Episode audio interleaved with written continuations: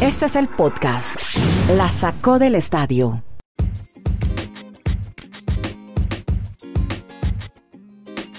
Hola, ¿cómo les va? Bienvenidos al episodio 621. Gracias por darle play a este podcast es de conversación, un podcast conversado, charlado sobre deportes americanos. Lo hacemos desde tres puntos diferentes de América. Vía streaming está Kenny Garay en Bristol, Connecticut, Dani Marulanda en el oriente de Antioquia, Colombia, en la ciudad del Retiro, y Andrés Nieto Molina aquí desde el Parque Loreto Cousiño, la Plaza Loreto Cousiño en Providencia, Santiago de Chile. Vamos a hablar, hoy le vamos a poner etiqueta a Lebron, a Zion, Zion. Yo siempre, siempre que veo este Zion me acuerdo de Zion el cantante, pero no, Zion el Lennox. Y, Zion y Lennox. Exacto. No, Eso sí nos tocó. Zion, el, ba- el basquetbolista, hombre. Ah, Y ah, también vamos a hablar de, de los eh, Golden State Warriors, de los guardianes que resuelven demanda por su nombre. Y ya que está por aquí, hombre, Dani Marulanda, usted llega muy entusiasmado con el tema de las clasificatorias. Pero antes, démosle vía a los deportes americanos. Primero, con la gran victoria que ha obtenido el equipo de Golden State, yo creo que ya pues está ratificando su gran momento. Ayer con una muy muy importante victoria que hizo ante ni más ni menos que los Nets de Brooklyn. Terminaron viendo el partido la Barba Harden y Kevin Durant en el banco los últimos minutos porque la victoria fue contundente del equipo de California. Y parece, con esto saludo a Kenny Garay, LeBron volvería ya el viernes otra vez a los Lakers que siguen también, bueno, ayer perdieron con los Bulls, pero están haciendo una buena campaña. Hola Kenny, ¿cómo le va? ¿Cómo le va, don Andrés? Hombre, y ahí a los que no les gusta la decisión, un abrazo a todos. Sí, señor. Desde Alaska hasta la Patagonia, desde Arica hasta Punta Arenas. Perfecto. Con muchísimo gusto. Gracias. A usted que baja el contenido en Anchor y en Spreaker, es lo que más nos conviene, no le cuesta nada, totalmente gratis. Optimismo. Mm, dos semanas fuera, distensión abdominal. Eh, ha progresado muchísimo y se dice que el viernes contra los Celtics sería el partido en el que regrese Ya. ha reanudado los entrenamientos individuales en los últimos días. El entrenador Frank Vogel dijo el domingo que las cosas van muy bien. Se ha perdido nueve juegos esta temporada, incluyendo dos por una 15 de tobillo. Y los Lakers desesperados, claro, por volver a tener a LeBron. Comienzan gira de cinco juegos el día de hoy en Milwaukee contra los Bucks. Los Lakers tienen marca de 8 y 7 y perdieron, recordemos, esta semana ante Chicago. Ojo, que no se ha precipitado el regreso. Qué bueno que lo vamos a tener otra vez, pero también duda y expectativa, porque sería lamentable que por ahí, por precipitar el regreso, nos quedemos sin LeBron. Bueno, y ahora sí, eh, ya que estamos en NBA, cuénteme cómo va el tema de la... Bueno, quiero saludar a Dani Marulanda de una vez. Hola Dani, ¿cómo anda? ¿Qué tal? Muy contento, sí, señor Andrés, porque es que lo de la FIFA a mí me parece, cada vez me parece mucho más interesante, Andrés. Lo que hace la FIFA de reunir 211 selecciones en torno a tres años, esta vez tres años y medio, para que el mundo disfrute a través de un deporte tan simple pero tan emocionante como lo es el fútbol en este Pero caso. antes de que se mande con todas esas historias, todos esos rolletes que tiene de FIFA, terminemos la NBA y porque vamos a hablar de Zion Williamson, que ya puede hacer el gordo, ya puede hacer prácticas de contacto, Kenny. Sí, señor, y que disfrute Madulanda, paréntesis, y el mundo de estas últimas grandes eliminatorias y el último gran mundial que va a ser el del año que viene, antes de que llegue la comparsa, No, la el feria. desfile de equipos en el 2026. Como Bueno. una feria, como un festival. No, no, no. eso- Festival del ¿cuántas- fútbol. eh, ¿Cuánto dijo que era Madulanda? ¿200 cuántas? Pero, pero, pero, Garay, ya vamos a entrar en, en debate. Yo creo que yo no creo que haya ser tan comparsa, porque es que realmente, por eso son 211 selecciones Por y a un mundial van cuento. 32. Le Para el próximo mundi- mundial van a ir 48, o sea, no equivale ni siquiera al 25% Eh, de por eso el mundial del el mundo. 2070 va a ser así. Eh, no, póngale cuidado. Venga, Zion. Zion. 211 selecciones. Hoy le hagamos el 211 fútbol. selecciones llegan a un país y empiezan a jugar. Y ahí se van eliminando y duran tres meses tranquilos y todo el mundo feliz de la vida y chévere. Y todos van al mundial. Termine lo de Bueno, y ahorita nos mandamos con el fútbol. Vamos a hacer más fútbol. no, no, no, es que, es que, es que a mí no me vendan espejitos que yo hace mucho tiempo que no creo en cuentos. Hace mucho tiempo. Zion Williamson Sí, señor. recibió autorización para participar en ejercicios de contacto. Williamson está, recordemos, en su tercer año. Como pasa el tiempo. Se ha perdido todos los partidos de esta temporada. Fractura en el pie derecho que sufrió en el verano. Había una esperanza inicial de que estaría disponible para el inicio de la temporada, pero eso no sucedió. Williamson se va a someter a más imágenes médicas el 24 de este mes y eso va a determinar si estará disponible para ser autorizado para los entrenamientos del equipo completo. O sea, empieza entrenamientos uno a uno y va a ir progresando. Ojo, eh, ojalá no se vuelva a lesionar. Con el peso y el tamaño, ya con fractura de pie, uno espera y le pide a Dios que este muchacho no sea de cristal, porque sería una decepción grandísima después de todo lo que vimos de él y de todo lo que anticipamos su llegada a la NBA. Oiga, Dani, ¿sabía que la NBA ya cuadró ya con los árabes y se van a jugar el Golfo Pérsico en octubre de 2022? Dos partidos de pretemporada van a ser en Abu Dhabi. Cayó la O como diría León Londoño, al perso golfico. Ah, exacto, ante, ante los petrodólares cayeron los amigos de la NBA, Claro. cada vez más global. Claro, claro, claro. Bueno, muy bien. Eso por un lado.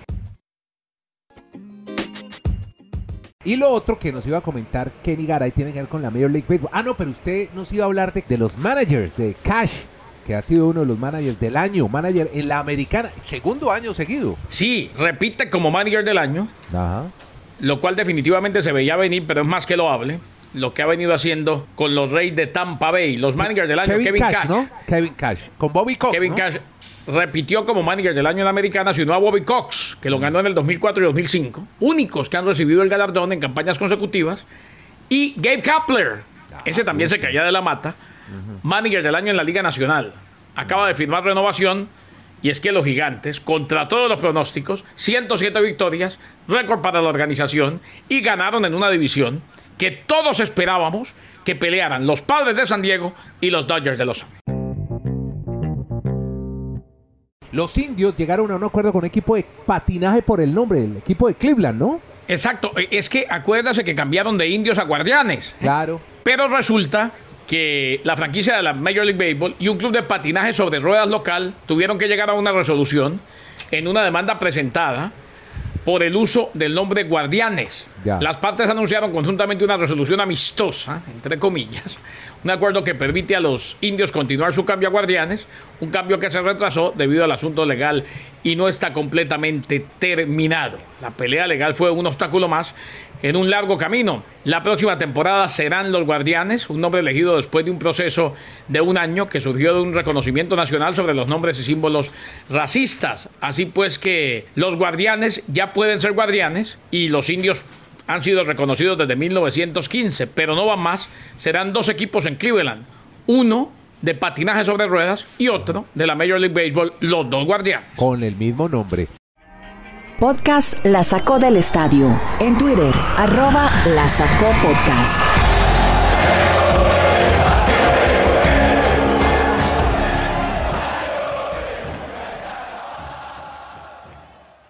En tenis ya ahí están en semifinales Medvedev, que le ganó a Zverev.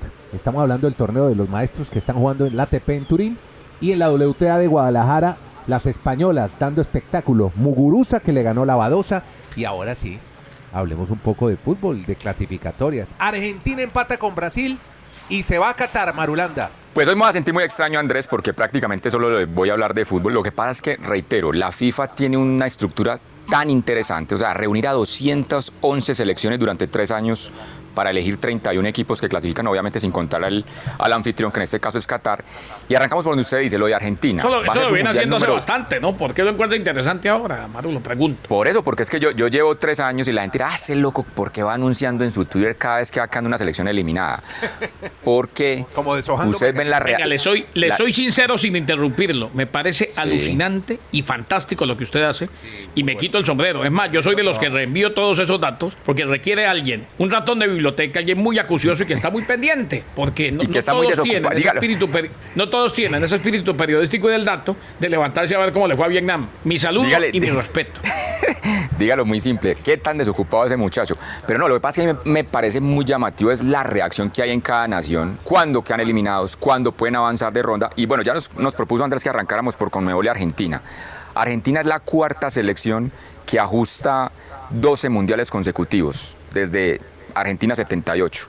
España, Brasil, Alemania y Argentina son las únicas cuatro selecciones que desde esa época siempre han estado en los mundiales. Pues yo creo que no había que descubrir mayor cosa en, en Conmebol de que Argentina tiene una nómina y pues con Messi no iban a tener mucho inconveniente Andrés no y Kenneth fueron a México de estar en el 70. mundial. Ellos, Ellos no no fueron a México 70, Exacto, Y España no fue a no, exacto, y, y a España no fue, por ejemplo, a Alemania 74. Por eso desde el 78 esas cuatro selecciones siempre han estado en los mundiales. Bueno, entonces vamos ahora Colombia, hermano. Seco, ¿no? Empata. no hace goles Eso- hace más de 400 partidos. Qué locura lo de Colombia. Empató. Lo de Colombia es muy... ya- es bien llamativo el tema numérico eh, en Conmebol. O sea, ¿cómo explicarle al mundo que una selección que lleva cinco partidos sin hacer un gol está metida en, los cupos directos en este momento al Mundial, faltando cuatro fechas? O sea, Colombia no hace gol, pero como los rivales pierden, pues eso la, ha hecho ascender y hoy Colombia está cuarta en la eliminatoria. Recordamos que Conmebol van cuatro directos y el quinto un repechaje contra una selección de otra confederación que aún la FIFA todavía no ha determinado ese sorteo contra quién sería. Y me adelanto a eso de la de los repechajes, Andrés Kennedy oyentes, porque hay una corriente de parte de FIFA de que ese partido o esa confrontación de repechaje sea a un único partido y en un campo neutral. Porque según ellos en junio sería muy complicado hacer dos viajes continentales para estas selecciones. Veremos a ver si entonces optan por esa situación. Hoy Perú en el papel estaría en ese quinto lugar, estaría en ese repechaje por parte de Conmebol. Bueno, oiga, lo de Ecuador increíble. Le gana a Chile en Santiago, pesadilla total. Expulsión de Vidal, lesionado Sánchez, Medel, no, una locura lo de, lo de la selección de Chile. Pero usted lo explica muy bien, Andrés. O sea, si uno ve el frío resultado, uno dice, uy, no, Ecuador debe ser un equipazo. ¿Cómo gana en Chile si nunca en la historia le había ganado a Chile en 20 partidos visitándolo? Pero el antecedente es que es que en el primer tiempo hacen un gol al principio del juego, expulsan a un jugador, pues una mala jugada de, de Vidal, y, y su figura también se lesiona. Mm. Exacto, entonces ahí se fue todo al traste para los chilenos. Decía Lazarte que nunca en sus mil sí. años de fútbol nunca había pasado por una circunstancia igual todo lo que tan accidentada todo sí, sí. y aquí ya estábamos vendiendo pasajes cupos turísticos a, a Qatar la semana pasada bueno no, pero pueden venderlos lo que pasa es que no va a Chile no no, la idea era ir con la roja.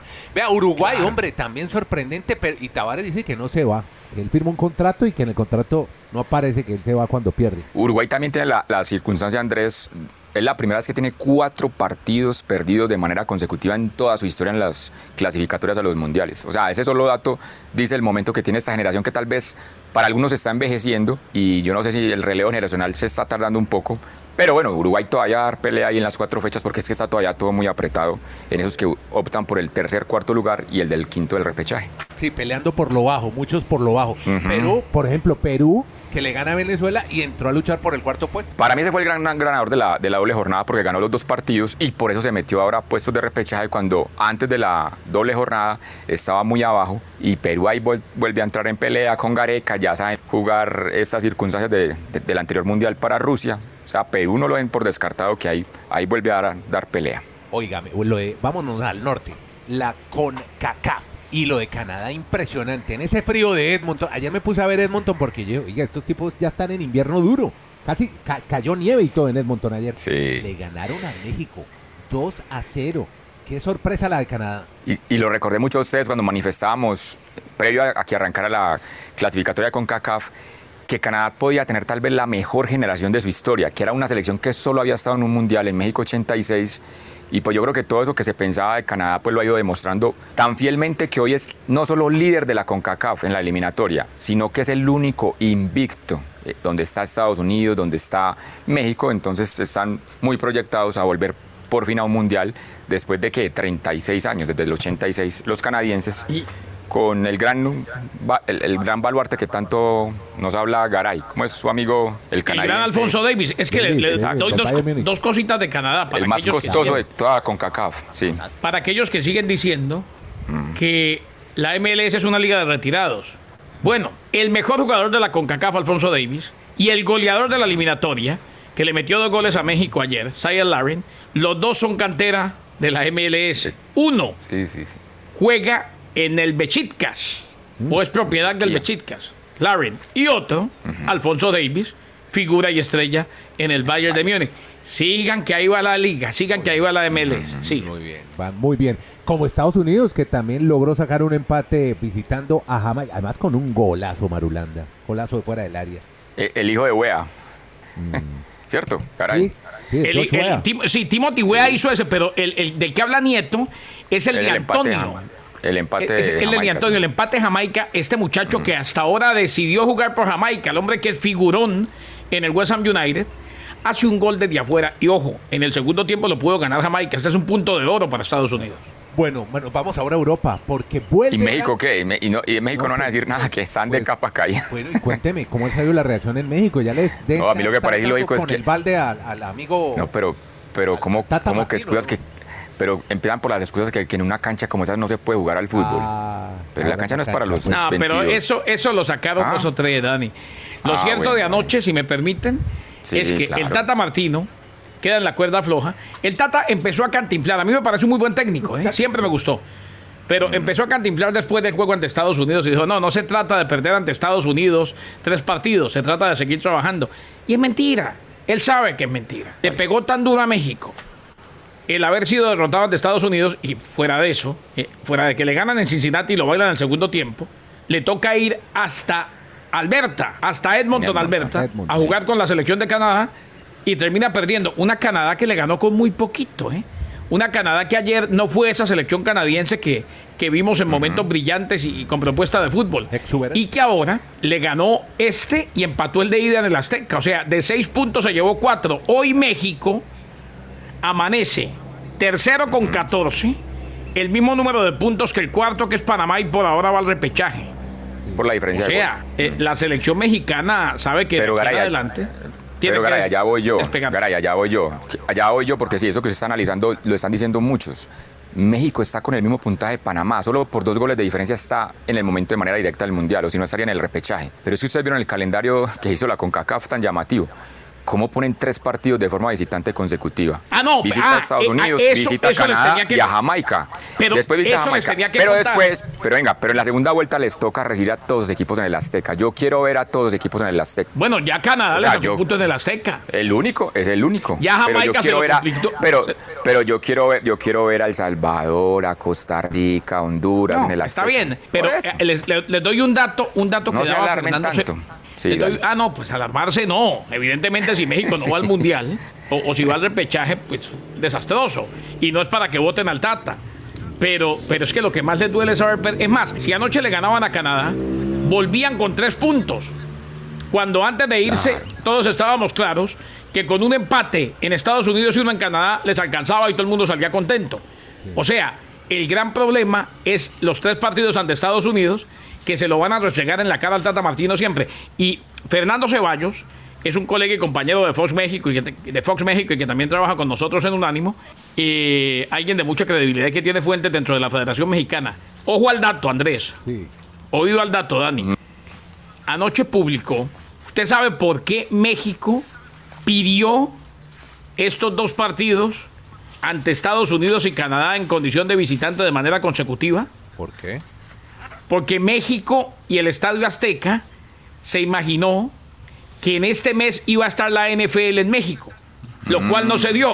Toda la razón, toda la razón. Y que, y hombre, o sea, qué falta de todo y qué prepotencia y qué, o, o qué posición más petulante. Decir, no sabe que yo voy y juego contra Estados Unidos y Canadá afuera porque le quiero dejar el espacio libre a la NFL. Por Dios. Oiga, mi Garay, como nos oyen tanto en Colombia, la gente está pendiente de un tal Bolillo Gómez que ha dicho, estamos fuera del Mundial con Honduras. Y lo de Costa Rica también muy flojo con Suárez, ¿no? Sí, pero es que lo, lo de Bolillo, lo de Bolillo fue, ojo, al menos, al menos Costa Rica con ese gol de alarido ayer sobre el final contra Honduras, mantiene alguna posibilidad, pero hay una brecha muy grande entre Panamá, que es la cuarta, y todas las demás. Claro. Bolillo sabe que está fuera, pero es que lo de Bolillo, ahí es donde uno dice, esta generación hondureña nada que ver con las anteriores. Vea, le iban ganando 2 a 0 a Panamá en el partido anterior. Panamá remontó y le ganó sobre la hora 3 a 2 en Honduras.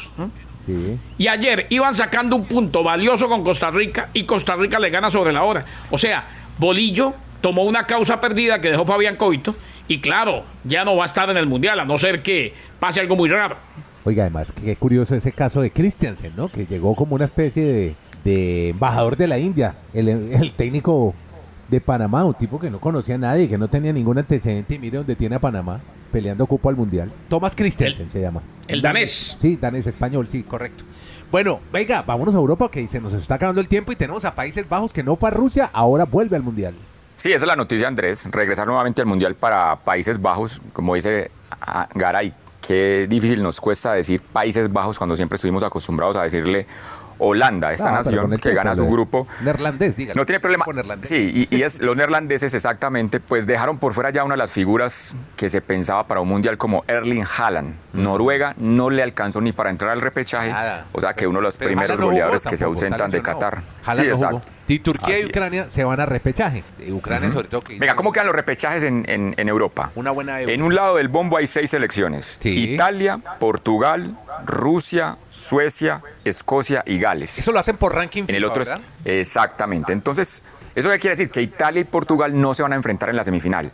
Pero si ganan sus partidos de semifinal, dependiendo del sorteo que se va a hacer el viernes de la próxima semana, que es 26 de noviembre, si en el sorteo dan que se vayan por el mismo lado de los cruces, podría ahí sí darse un Italia-Portugal en la final a un partido único donde el ganador va al Mundial y el perdedor, pues obviamente se queda en casita viendo el Mundial por TV. Digamos que son seis semifinales, todas son partido Sí. único, y tres finales, Exacto. todas son partido único. Exactamente, Bueno, todas los- programadas para el mes de marzo. Y por el lado de África, Argelia, Camerún, Nigeria y Túnez avanzaron a playoff. Y Arabia Saudí le ganó a Vietnam y todavía tiene Yo- posibilidades de ir al Yo Mundial. destaco, André, de las 10 selecciones que han llegado a la ronda final de, de África, porque las 10 también van a un sorteo, son cinco series, partidos ida y vuelta. Obviamente los ganadores de esas cinco fases, de esas cinco series mejor, van a ir de manera directa al Mundial.